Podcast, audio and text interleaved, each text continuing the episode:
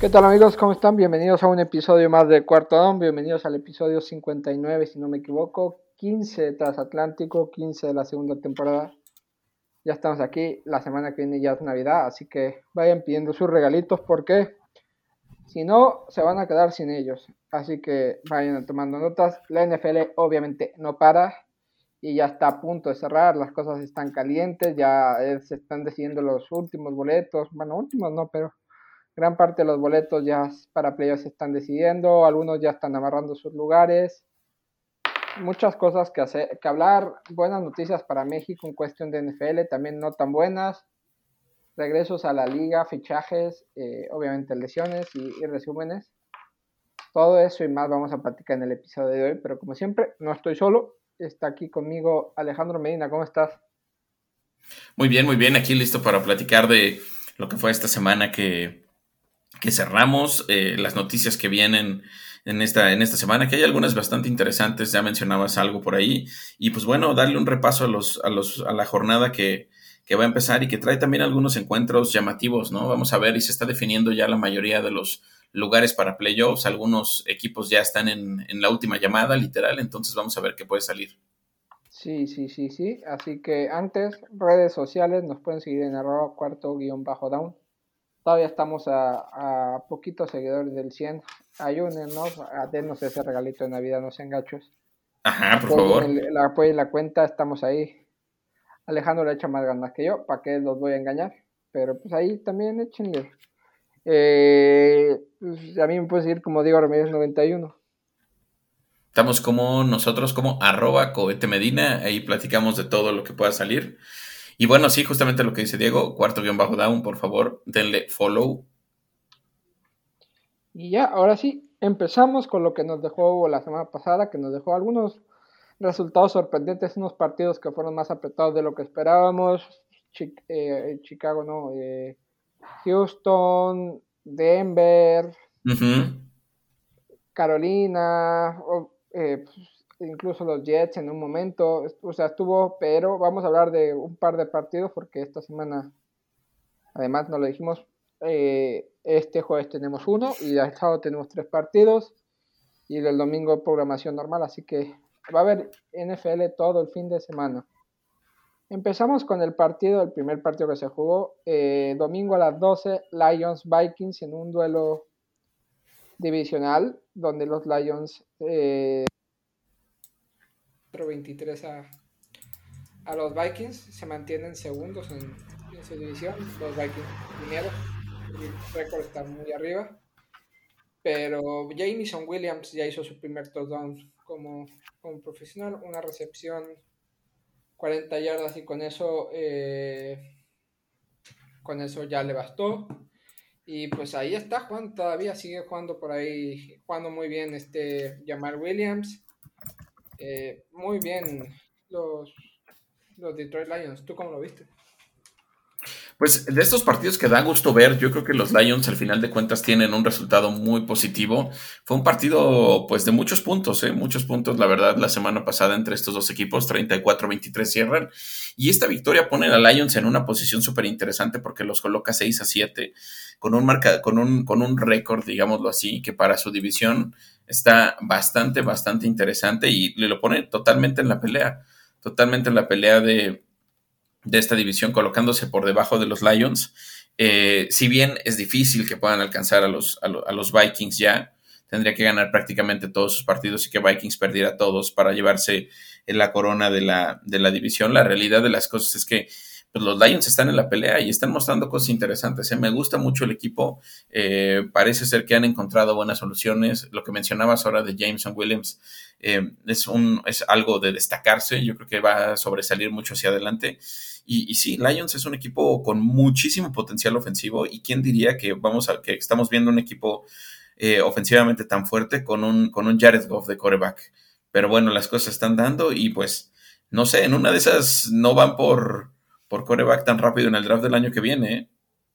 Sí, eso decían que mucha gente pensaba que era coreback fuente ya Gareth Goff un par de años, pero en la gerencia general del equipo están muy contentos con el desempeño del que fuera coreback de, Los Ángeles Rams y se plantean aguantarlo un poco más, quizás darle quizás un añito ver eh, qué pasa con, con Jameson Williams, con Amon Razan Brown, con DeAndre Swift y todo el equipo. Aún no, aún creo que como depende de cómo se quede, puede, le puede llegar un coreback de esta generación de, de corebacks que van a subir a este draft. No vas, igual no te toca un top, pero sí te puede llevar un buen coreback en ronda baja. Entonces, quién sabe, igual apuestan. Eh, pero sí, los, los Detroit Lions son un equipo que compite muy bien.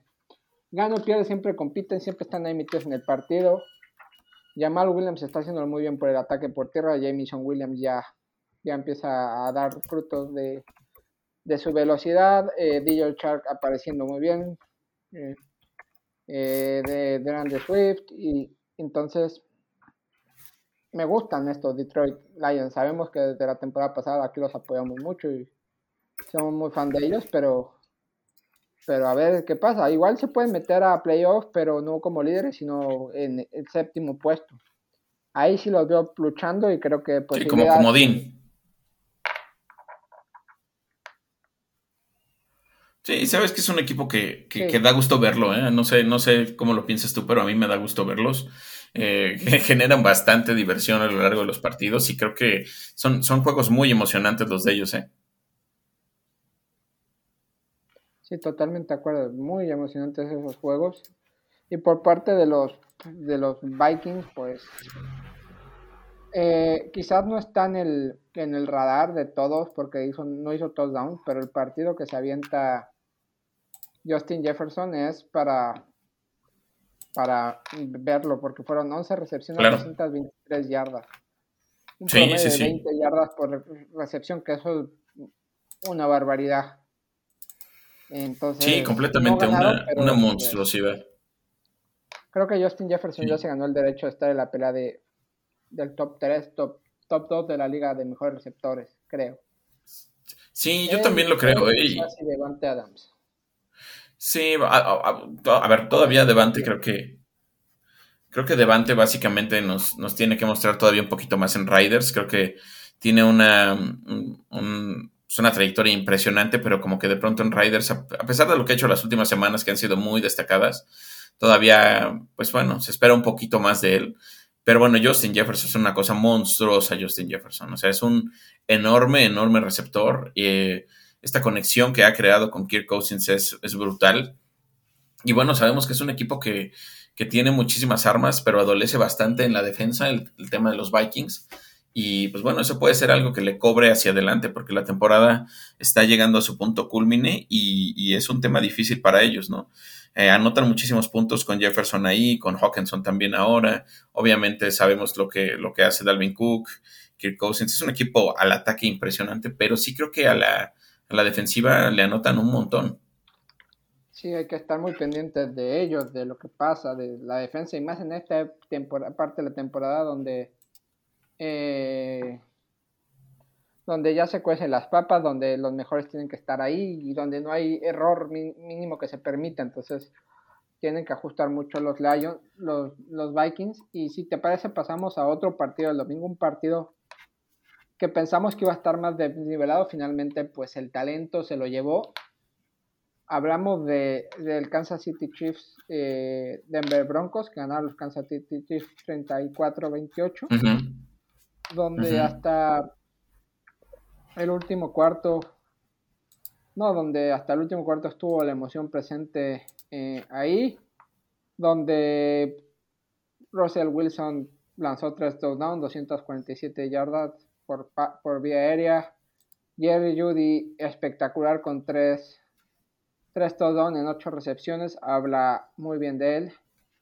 Y por su parte los Chiefs, pues ahí siguen. O sea, Patrick Mahomes tiró tres touchdowns, tres intercepciones para 352 yardas. Dos touchdowns de Jerry McKinnon por vía aérea, otro de, de Julius Smith-Schuster, eh, intercepciones de de Willie Gay, de Justin Reed, eh, no, de la, la Davis Smith. Pero ya todos nos quedamos con esa jugada de Mahomes, que luego hablaremos.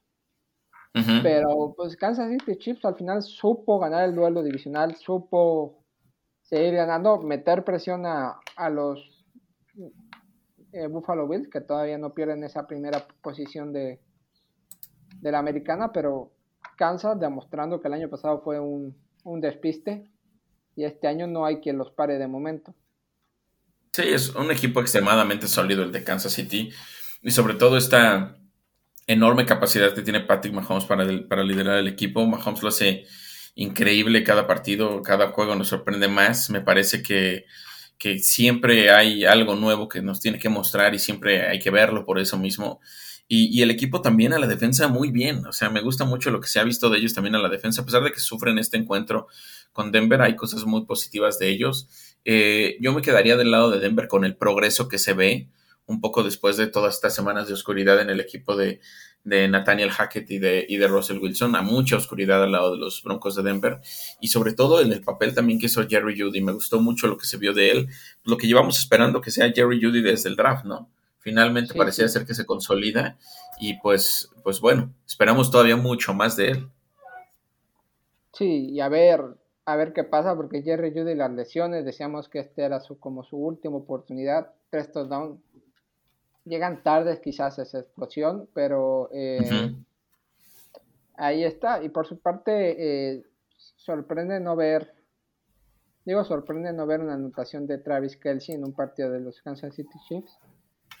Pero pues viendo aquí un poco las estadísticas, cuatro recepciones para 71 yardas, muy cerca de las 100 yardas. Pero sorprende, ¿no? o sea, obviamente Jerry McKinnon se ha vuelto un, arma muy, muy, muy, muy usada por por eh, por Patrick Mahomes, pero bien. Entonces, sí, qué cosa. Eh, qué cosa tan interesante lo de McKinnon, ¿eh? También. O sea, creo que McKinnon llegó en un momento súper adecuado al equipo. Creo que McKinnon eh, se convirtió en, ese, en esa figura, eh, corriendo y recibiendo, digamos así, en ese flex que tiene, esa capacidad que tiene también para, para darle al equipo algo que no tenía y que llevaba años buscando, ¿no? Desde, desde que se seleccionan a, Edwards Hilaire y otros movimientos más que han hecho y finalmente parece que con McKinnon encuentran esa posición. Sí, totalmente de acuerdo. Eh, y el año pasado Steelers lo sufrió mucho en, ambos duelos y, ahí sigue. Creo que mientras se parecía que Edward Siler, que si Pacheco, pues McKinnon ahí sigue y, demostrando que en teoría él es el, uno. Sí, claro. De hecho, McKinnon fue el que recibe esa jugada de Patrick Mahomes de un no-look pass o como lo quieras ver, pero otro highlight que nos deja Patrick Mahomes. Tiene un pase monstruoso, la verdad. Monstruoso por donde se le ve.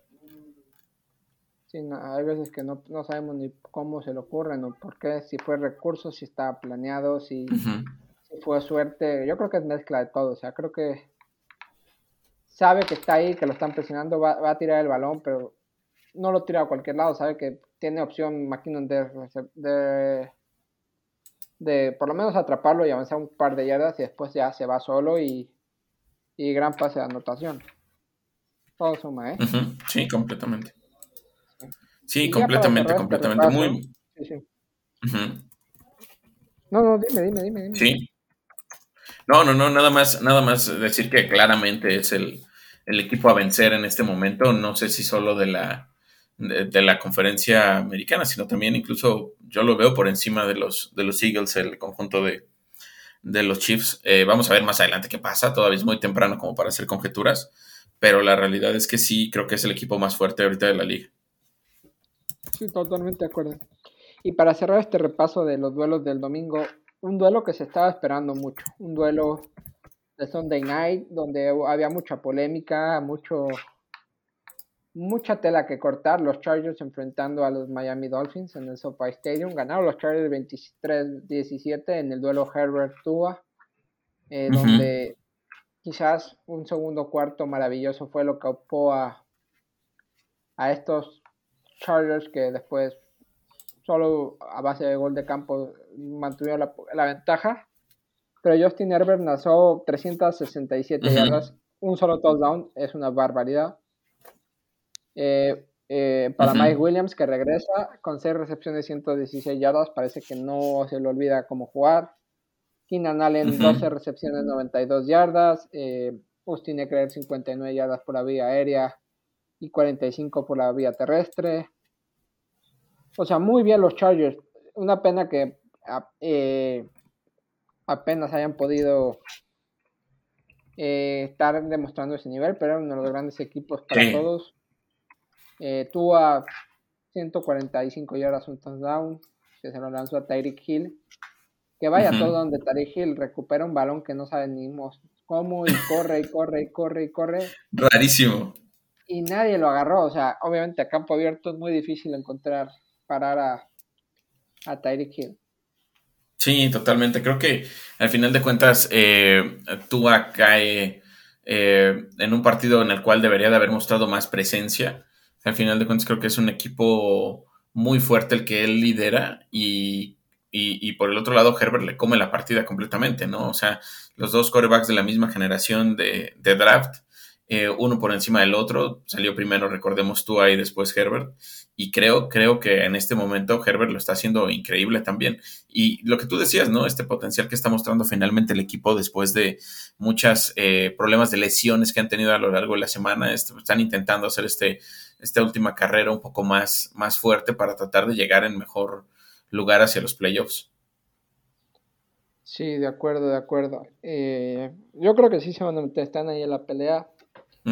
Eh, ambos dos creo que se pueden ver la cara en playoffs y, hay que estar ahí pendientes. Eso fue el repaso de a fondo un poco de los demás encuentros, pero también tuvimos eso sí, el, Rams Riders. Ganaron los Rams 17-16 con un Baker que contagió de su energía a los, al vestuario de los Rams en la última jugada dándole. Los Steelers que perdieron por, por por no ser efectivos en zona roja, porque tuvieron tres intercepciones de, de Mr. dos, tres intercepciones de Mr. Whiskey donde dos de ellas estaban en zona roja, les bloquearon un gol de campo. O sea, ese estilo de partido lo podía haber ganado Steelers perfectamente, pero pues Ravens corrió muy bien, hizo muy bien su juego con, con Hodley y después con creo que era Jackson, el, segundo, el tercer coreback que entra. Los Bengals le ganaron 23 días a tus Browns, algo que apuntar ahí. Pues nada, nada, un, un la verdad, eh, hay que decirlo también, a pesar de que no, no tuvo más que una anotación el equipo, el, el Coreba 4 mejoró, la verdad. No sé si para bien o para mal, pero sí tuvo un mucho mejor desempeño que el que tuvo la primera semana donde se veía bastante oxidado. Y pues bueno, se cae, se cae ante un rival bastante sólido como son los Bengals.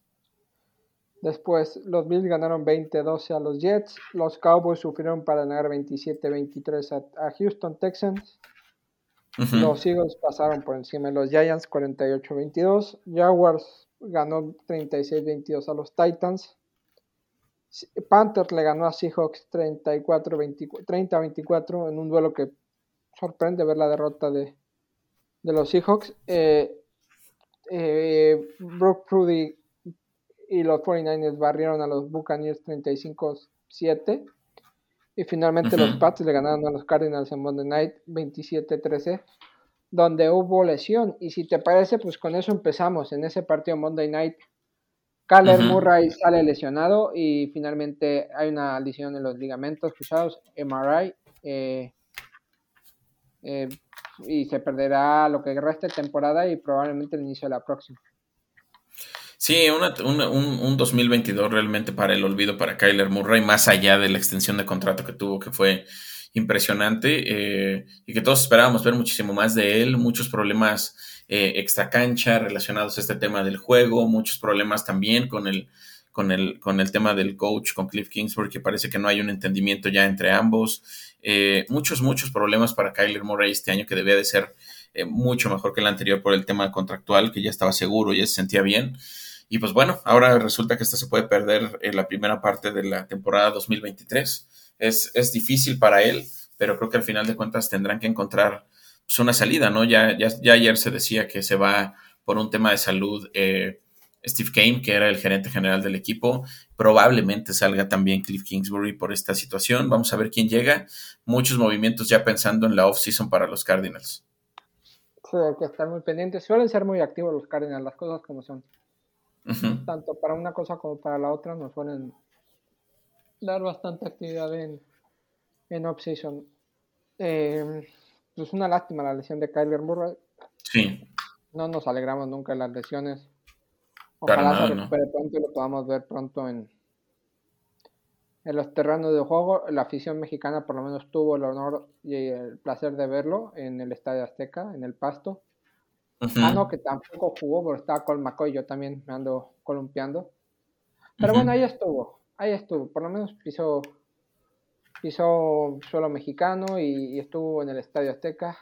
Y hablando del Estadio Azteca, la NFL dio a conocer que en 2023 México no tendrá juego de NFL debido a que el Estadio Azteca, el Coloso de Santa Úrsula, como le quieran llamar, estará recibiendo eh, remodelación cara al Mundial de 2026 del México, Estados Unidos y Canadá de los próximos cuatro años. Eh, con ello se rumora que el partido pues se va a mover a, Alemania. Obviamente la afición mexicana lo lamentamos porque México es una plaza muy importante para la NFL y yo creo que la NFL no toma esa decisión a, la ligera, sabiendo que que el estadio iba a tener modificaciones. Yo creo que la NFL se empezó a mover antes para ver cómo mantenía la NFL en México. Es muy difícil hacerlo pensar. Quizás el único estadio que pudiera tener es el de Rayado, el de Rayado de Monterrey. Y lo dudaría, entonces mm, una lástima, pero pues en 2024 regresará. Y esto pues facilita que dice que Alemania va a tener dos juegos ahora. Sí, completamente. Es una una lástima para los aficionados mexicanos, pero bueno, es parte del mismo proceso de, remodelación que tiene que tener el Estado Azteca de cara al Mundial del 2026. Dicen que será un año, un año y medio más o menos, lo cual ayudaría a que tuviéramos partido en 2024 para los fanáticos de la NFL. Y bueno, lo que sí se nota es que existe un... En esa fecha coincida un Dallas Pittsburgh. Como se enfrentan cada cuatro años, no sé si... Pues sería increíble tenerlo. Yo creo que... Sí, y, creo que es algo que Creo que es algo que... Exacto, exacto, exacto. Y creo que algo que me ha gustado mucho en general de la liga es que pues, nos trae buenos partidos, entonces lo veo bastante probable. No creo que, no creo que digan, ¿sabes qué? Para, para el regreso de la NFL en México te voy a mandar un, un, este, no sé, con un, Browns Jaguares o algo así, ¿no? la realidad de las cosas, ¿no? Pero sí creo que nos pueden traer un buen partido en, en, en 2024. Eh, ¿Qué otras noticias? Eh, fichajes, tenemos fichajes. Sí. Uno muy interesante. parecíamos, todos parecíamos que Odell Beckham iba a firmar con, con los Bills y con Dallas, pero no. Estos dos equipos firmaron receptores. Firmaron receptores, eso sí, ninguno se llama Odell Beckham Jr. Eh, las Dallas Cowboys firmaron al veteranazo T.Y. Hilton para complementar el ataque. Es una pieza bastante interesante. Y por su parte los Bills eh, regresaron o, hicieron que regresara Cole Beasley, que es una pieza que entiende muy bien el sistema de McDermott, se entiende muy bien con John, Josh Allen y puede ser un, aporte importante cara a los playoffs. ¿Qué te parecen estos dos fichajes? Pues me llama mucho la atención el de T.Y. Hilton. Me parece que es un jugador y que fuera de lesiones siempre, siempre rindió bastante en, en el conjunto de los Colts. Creo que T.Y. Hilton es una pieza bien interesante, un, buen veterano, ¿no? No diría que una pieza sobresaliente como, como, como OBJ podría ser, ¿no? sobre todo con tanto reflector como podría ser OBJ. Pero sí creo que T.Y. Hilton es muy rendidor y que puede darle a Dallas lo que espera en estos partidos que quedan de la temporada y de cara a lo que va a ser probablemente el, el, run rumbo al Super Bowl, porque yo creo que Dallas es de los equipos que tiene pues, mayores posibilidades de pelear de manera fuerte. Sí, conjunto con los Philadelphia Eagles. Diego Hilton a mí, es, como dices tú, es, Sano es un jugador, no sé decirlo, decirlo élite, ¿no? Es un tipo cumplidor, eh, resultivo, que te da yardas, que cuando el, el, balón quema, a él no le quema. Muy buenas manos, veterano para este tipo. Creo que le va a dar un liderazgo importante al vestidor. Buen complemento para CD y para el cuerpo receptores. Eh, y como dices tú, cada playoff se refuerza muy bien el equipo y, para competir con los Philadelphia Eagles, que quizás ahorita, junto con los 49ers y ellos, son los tres equipos más en forma de la conferencia nacional.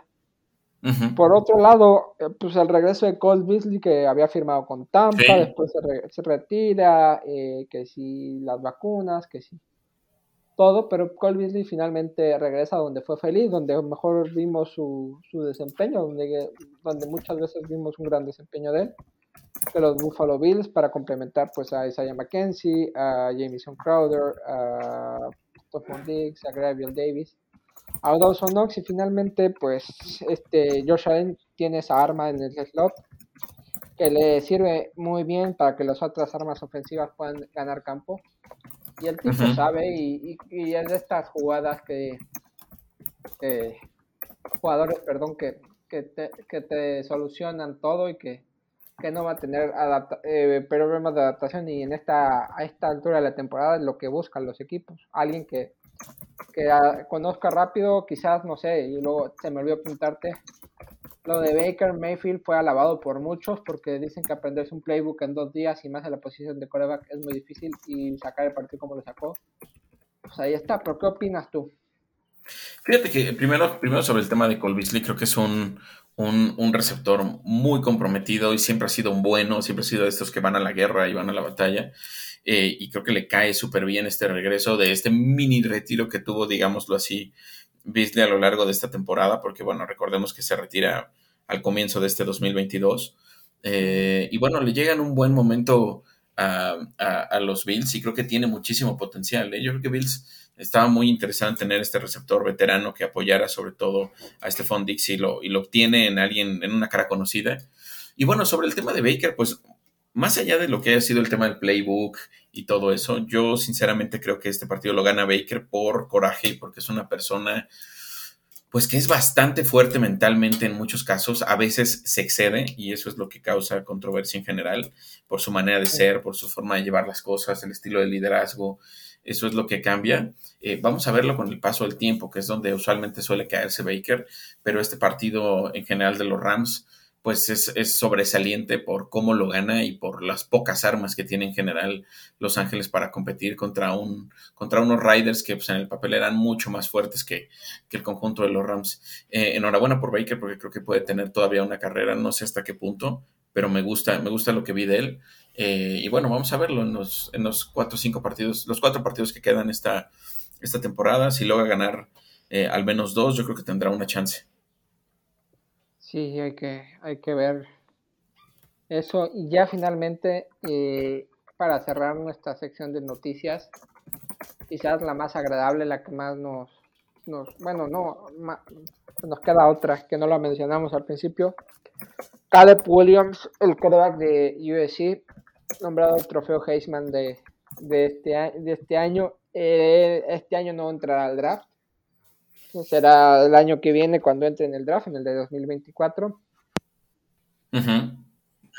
A buscar el año que viene otra vez eh, eh, el galardón. Se lo ganó a, Bryce Young, a CJ Stroud y al quarterback de, de, Georgia. ¿Qué opinas? No, tremendo, tremendo. Yo creo que muy, muy merecido, ¿eh? la verdad, muy merecido. Yo creo, creo desde mi particular punto de vista, y ya nos explicarán después eh, otros expertos que invitaremos para que nos digan más, nos den más luz, digámoslo así, sobre este tema. Eh, yo creo que era el, principal, principal candidato, y yo creo que apunta para ser top 3 en el draft de la NFL del año que viene, ¿no? Sí, totalmente. A ver qué, qué va a pasar con, con él en el 2024. Sí, sí, sí, sí. Es, muy posible que sea top 3. No sé, Texans, me suena Texans, me suena, me suena Panteras. Eh, vamos a ver qué pasa también. Sí, y ahora sí, como dijimos, la, noticia, eh, la noticia bonita o la que nos llena de orgullo. Ya sabemos que, que el Pro Bowl están las votaciones, ya están por conocerse los jugadores que va a haber un duelo de, de flag football, de, de flag, donde los hermanos Manning serán los, los head coaches principales. En la conferencia americana de Marcus Ward será el coordinador defensivo. En la conferencia nacional, no, la americana será este Ray Lewis. La americana será de Marcus Ward. Y, se pregunta, y se preguntarán, ¿y quiénes van a comandar las ofensivas? Las ofensivas la van a eh, comandar las dos corebacks de la final de los Juegos Mundiales. y, la, y coreback del, de la final del Mundial. Eh, la coreback estadounidense Vanita Crouch, hablada como la Tom Brady del fútbol americano en flag. 19 victorias con, representando a Estados Unidos, tan solo una derrota. Y enfrente, pues Diana Flores, la mexicana, la coreback, la estrella, la, la mejor jugadora de México a nivel de flag, de los Borreos de Monterrey. La única que le ha dado es, esa mancha en el currículum de Manita Crouch. Se la puso Diana Flores y las 12 de oro en, en los juegos, en The, World Games que fueron en, en. Ay, se me fue el nombre en Bournemouth en, en, en... julio. Eh, y ahí están. Entonces, Diana Flores será la coordinadora ofensiva del equipo de la conferencia americana.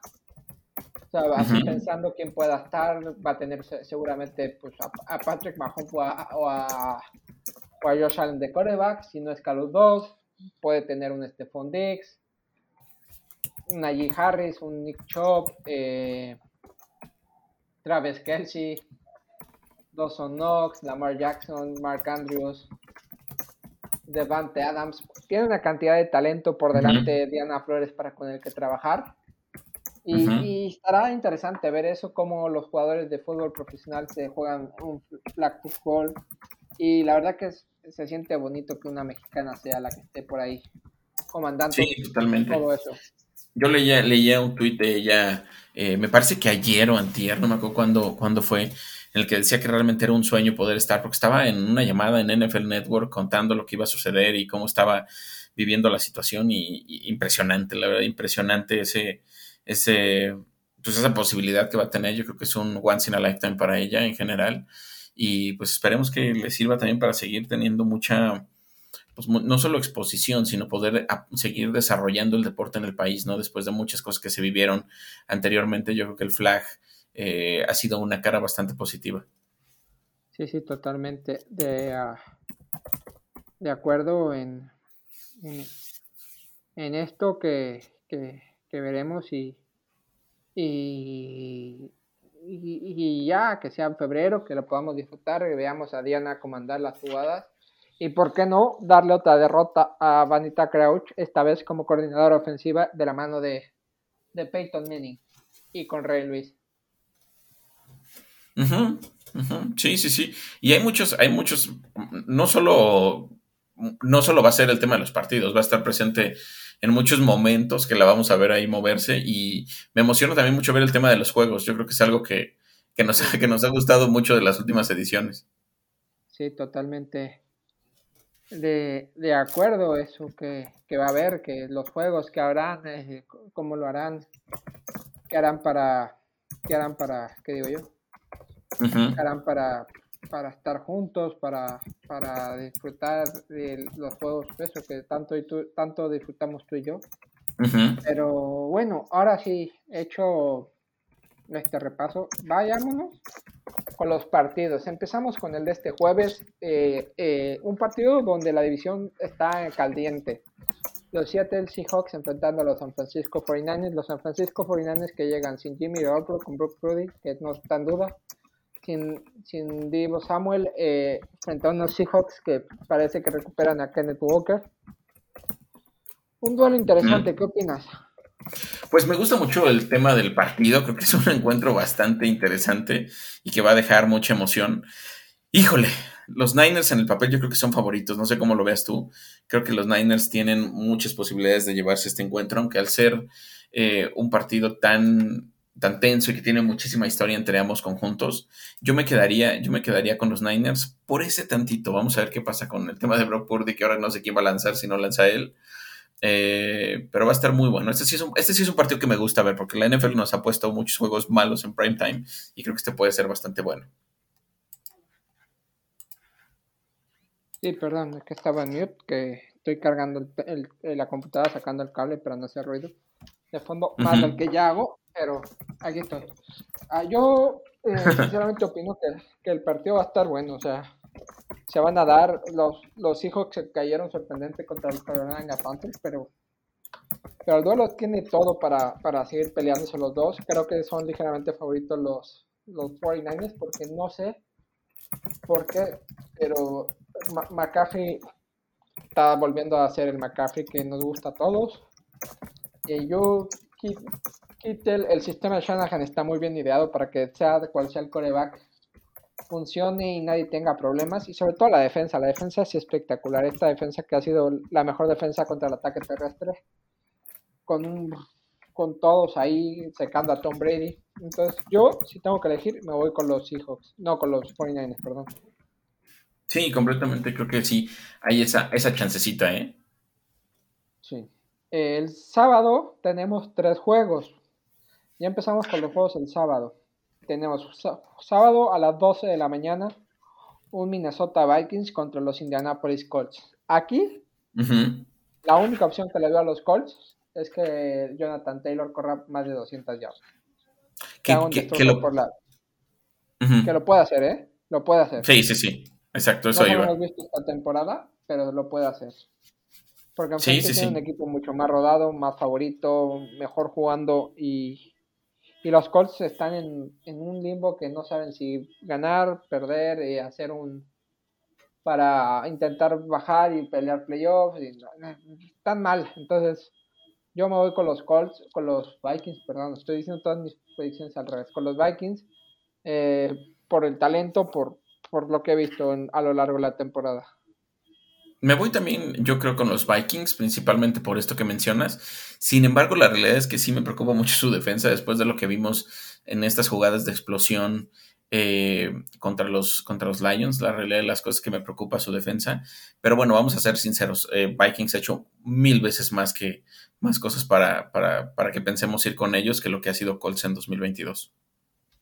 exactamente. Entonces, Vikings los dos. Sábado a las 3 y media de la tarde, 10 y media de la noche aquí, juegan tus Cleveland Browns contra los Baltimore Ravens. Eh, te dejo que hables tú primero. Pues te digo algo, yo creo que Cleveland puede ganar este partido. No solo porque va a enfrentar a Tyler Huntley, que bueno, es un, es un quarterback eh, suplente bastante bueno. Es de lo. Es, un mini clon eh, de la mar en algunos casos. Eh, pero creo que Cleveland tiene la oportunidad, sobre todo porque va a estar en casa. Eh, híjole, va a ser el primer partido de, del Coreba 4 en, su, en, su, terreno, digámoslo así. Entonces puede ser bastante favorable el ambiente para él, si no es que completamente favorable. La realidad de las cosas que la gente lo, lo ha apoyado en, Cleveland en, muchos casos. Y, bueno, por el otro lado, me gustó el tema de la defensa de los Ravens contra, contra, obviamente, contra los Pittsburgh Steelers. Sin embargo, por el otro lado de la moneda, creo que la ofensiva, con todo y Tarley Huntley jugando bien, a pesar de que se fue conmocionado en algún momento del partido, eh, creo que sufre muchísimo para anotar. Entonces, eh, me queda ese tema y creo que Cleveland tiene una oportunidad real de, pues, de ganar este partido. Entonces, vamos a ver cómo se comportan las cosas. Tampoco creo que sea un encuentro de muchísimos puntos pero sí creo que puede darse esta, esta victoria para Cleveland y pues bueno, después de este partido le tocaría un calendario bastante accesible porque le quedarían los Commanders, le quedarían eh, los Saints y le quedaría Pittsburgh en muchos casos. Yo creo que el más difícil sería Pittsburgh, pero, pero bueno, vamos a ver cómo, cómo se mueven las cosas. Creo que este encuentro lo pueden ganar.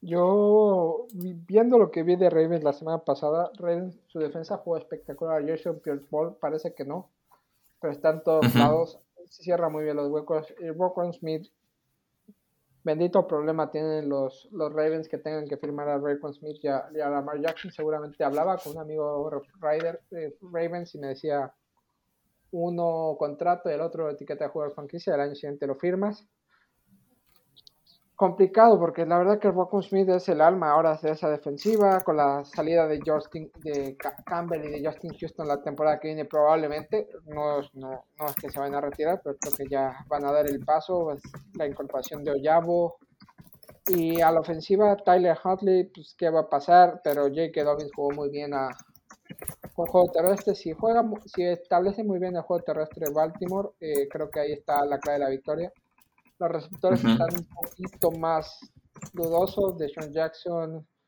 de Marcus, de Marcus Robinson. Eh, Mark Andrews no está haciendo el del año pasado, pero, pero ahí está. Entonces, yo me voy a quedar con los Ravens. Creo que los Ravens sí ganan en este encuentro. Vamos a ver, se va a poner bueno.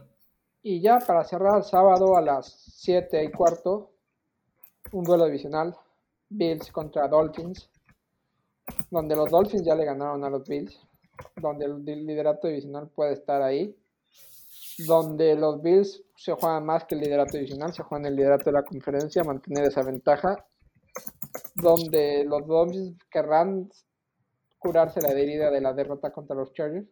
Para mí es un auténtico partidazo, el mejor de los tres del sábado. Eh, pero aún así creo que los Bills van a ganar en un partido muy justo. Pero veo a los Bills ganando. Sí, sí, creo que los Bills se van a llevar se van, se van a llevar este partido. Creo que los Dolphins han venido en una seguidilla de, a la baja. No sé en qué momento eh, empezó esta debacle, digámoslo así, pero si no se recuperan ya mismo, puede que sufran muchísimo de cara a lo que viene e incluso salgan de la posibilidad de estar en playoffs y con un equipo que tiene muchas chances y que nos gustó mucho al principio de la temporada. Yo me quedo con los Bills, pero sí me preocupan mucho los Dolphins hacia adelante. Exactamente. Los Bears enfrentando a los Eagles, ya los domingos, eh, ya regresamos al domingo a las 12, Bears eh, enfrentando a Eagles, Bears que viene de semana de descanso, Eagles que viene de, de apalizar a los Giants. En teoría, al 80% los Eagles son aquí favoritos porque, porque son los Eagles, porque están jugando muy bien. Los Bears lo van a fiar todo a que Justin Fields tenga otro partido estupendo por tierra donde puedan y sean muy, muy, muy, muy efectivos. Y que Eagles no tenga el día, pero lo veo muy difícil porque muy difícil ver ofrecer a estos Eagles. Quizás lo hacen eh, cuando ya aseguran la ventaja grande, pero empiezan muy fuertes. Y no sé, yo me quedo con los Eagles aquí. Yo creo que la, gran diferencia entre estos dos equipos, porque los corebacks pudieran parecer muy similares, tanto Justin, eh, tanto Justin Fields como, como Jalen Hurts, son eh, corebacks que corren, que tienen eh, habilidad para lanzar, corebacks muy buenos en general. la diferencia es que, por un lado, Hurts tiene un equipazo de receptores, tiene a Devonta Smith, tiene obviamente a AJ Brown que ha tenido un, año monstruoso, tiene Miles Sanders corriendo, eh, tiene una línea que lo protege muy bien con Jason Kelsey.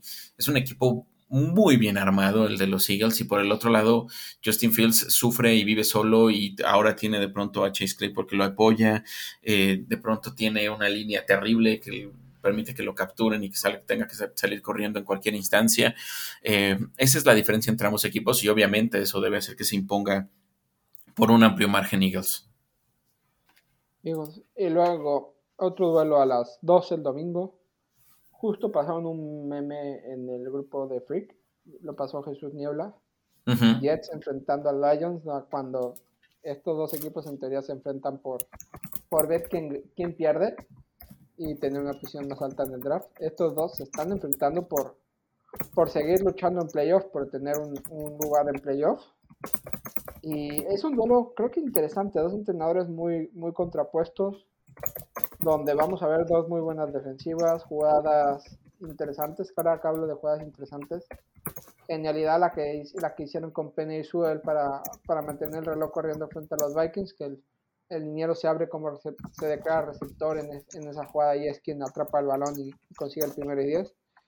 Y unos Lions que, que ya está jugando bien de Andre Swift, ya está Jameson Williams, Deer Shark agarrando personalismo, Amon Razan Brown cerrando muy bien.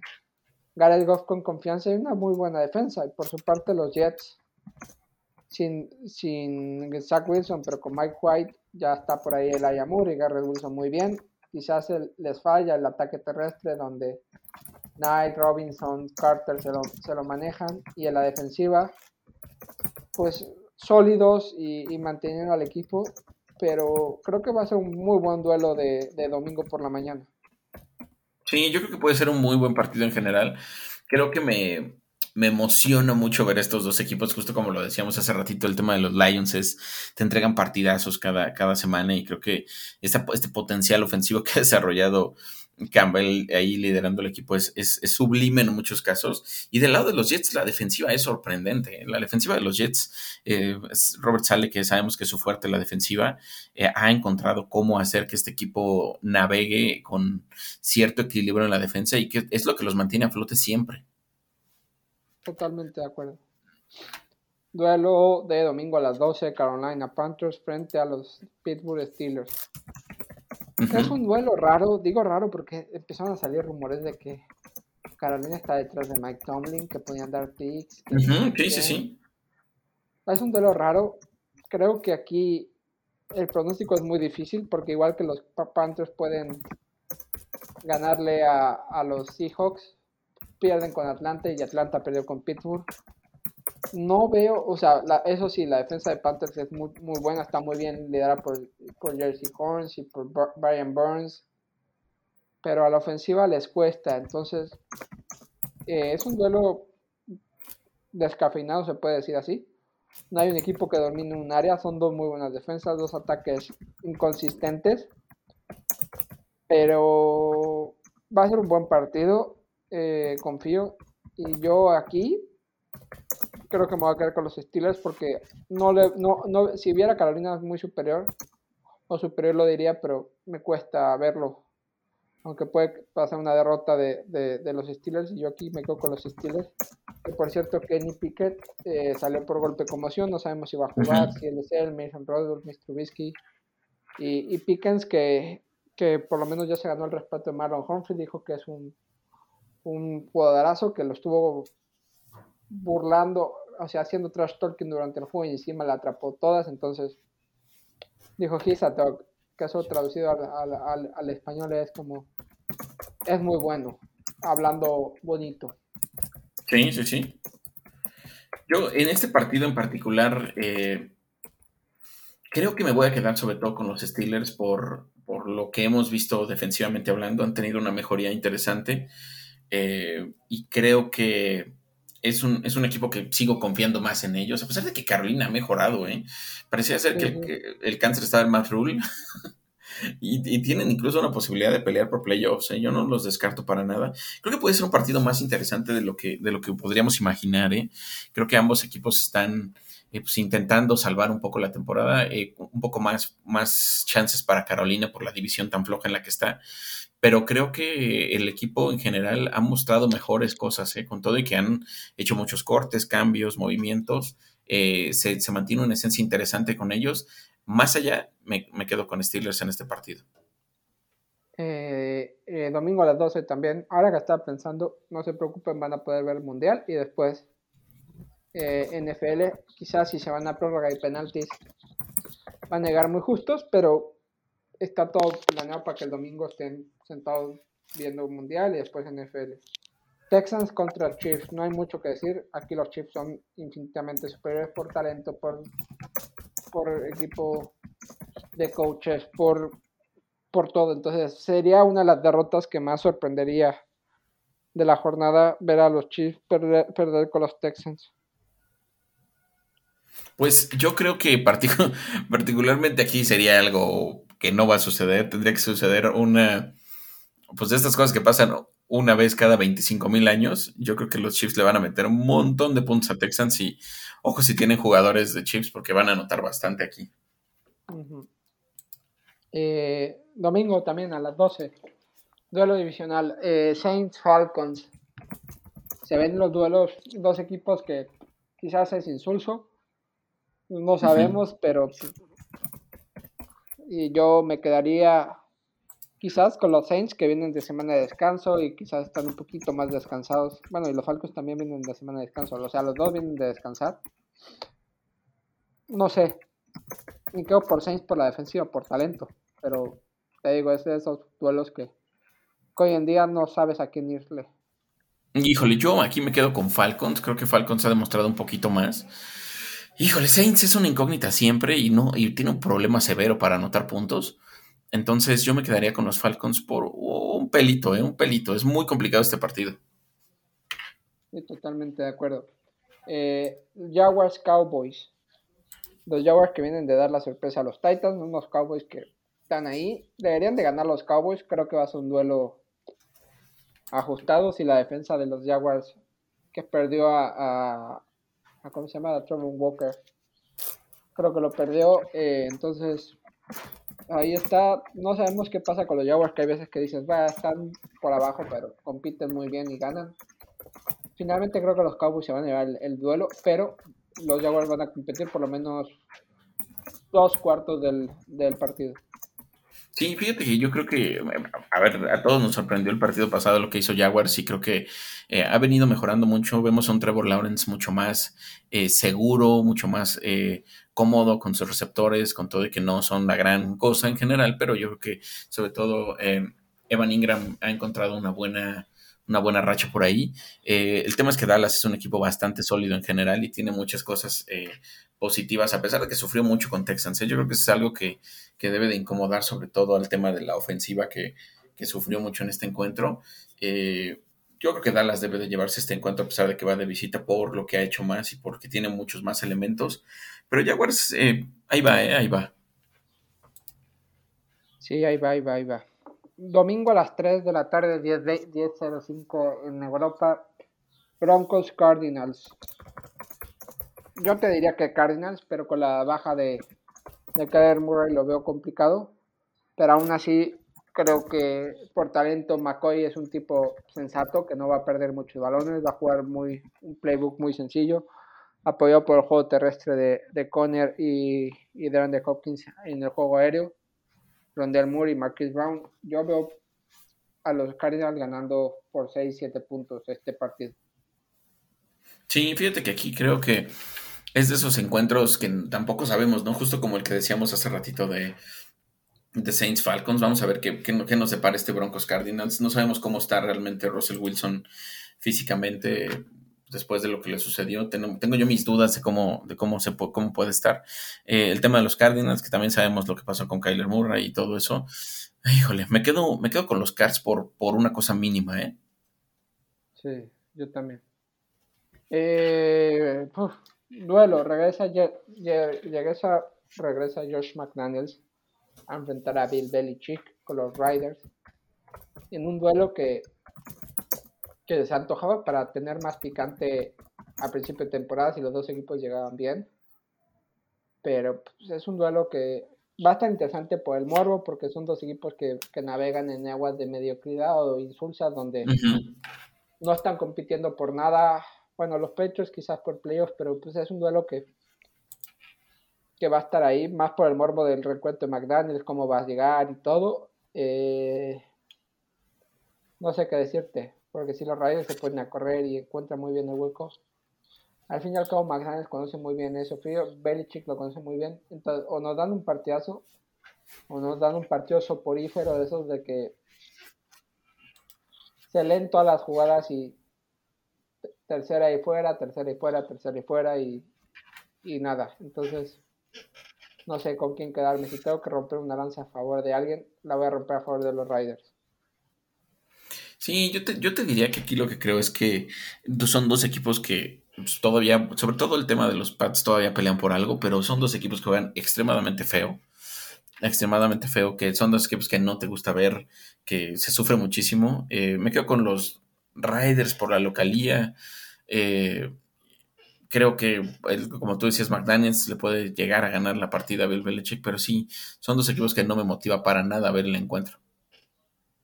Eh, nos vamos al domingo a las 3.25, Chargers Titans. Un duelo interesante, creo. Los Titans parece que recuperen a Traylon Burks, a su receptor 1, después de ese golpe feo que sufrió contra, ¿contra quién fue? Hace dos semanas. No recuerdo bien, pero, pero lo recuperan los Chargers que vienen de ganar y vienen a Miami. Eh, estoy, teniendo un flashback y ahorita te digo cuál me vino ahorita. Eh, los Chargers los veo bien, Titans bien, Derrick Henry ya empezó a correr otra vez.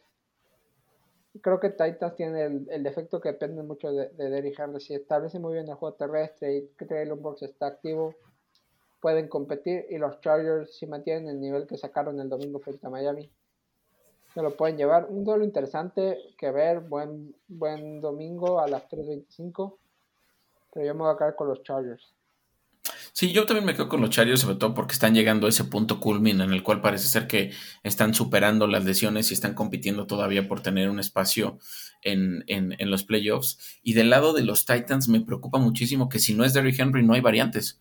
Eh, sufren mucho con el tema de los receptores. Sabemos que Traylon Brooks no ha sido hasta ahora lo, que, lo que se esperaba al ser este supuesto clon de AJ Brown por muchas cosas. Ha sufrido también mucho de lesiones y que lo han dejado fuera del, del, terreno de juego. Y Chargers llega en mejor momento, creo, ¿no? Creo que si tiene alguna oportunidad, Titan será pues más bien por el manejo y la capacidad de Mike Rabel, pero sí veo muy superior a, a Chargers aquí. Sí. El domingo a las 3.25 también Tampa Bay Buccaneers, eh, Cincinnati Bengals. Joe Burrow frente a Tom Brady. Deben de ganar los Bengals por, por cómo están los, los Buccaneers, por talento, por, por todo. Pero Brady ya saben que no lo pueden dejar no lo pueden dejar con un poquito de vida, sino hay que dejarlo muy mal parado o sacarlo del encuentro que no sea capaz de regresar veo los Bengals fuertes, están jugando muy bien. Llevan creo que 6, 7 victorias seguidas. Entonces, yo me quedo aquí con los Bengals.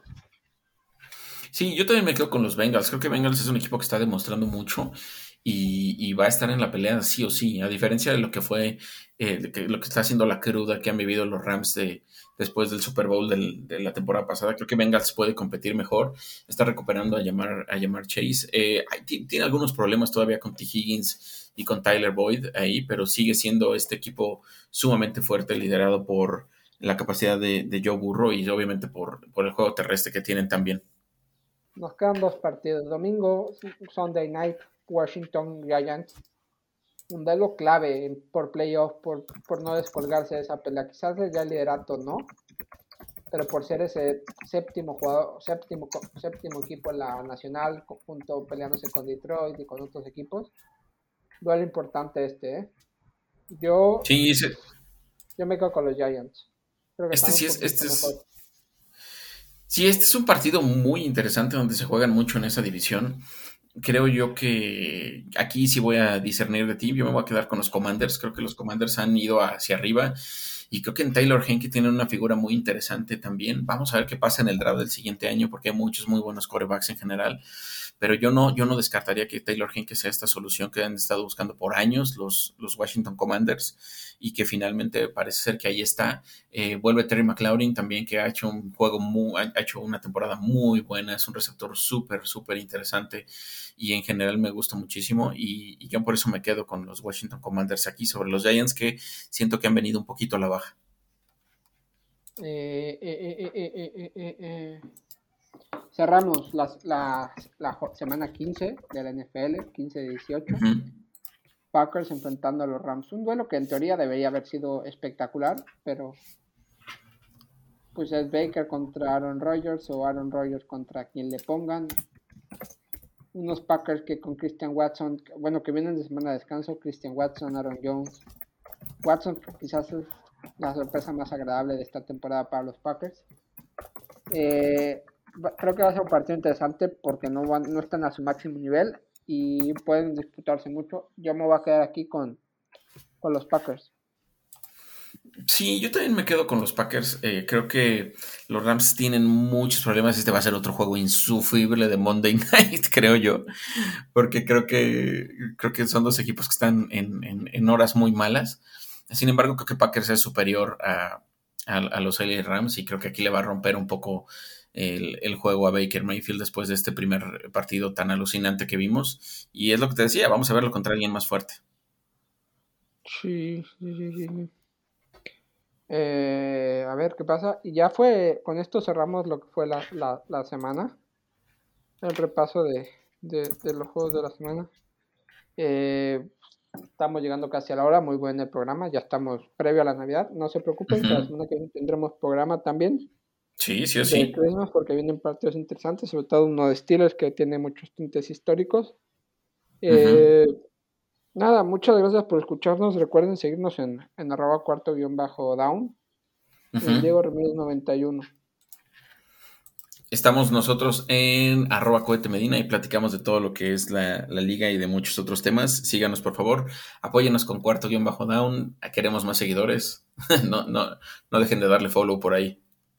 Y nada, y aquellos que estén jugando sus duelos de fantasy, cuarto de final se puede decir. Mucha suerte, que tengan suerte la necesaria para alcanzar semifinales. Los que están de, de cabeza de series como Alejandro en un par de ligas, como yo en otra, eh, también aprovechen, descansen, vean con quién les toca y, y nada, ah, nos escuchamos la próxima semana. A darle muchas gracias a todos, chao. Chao.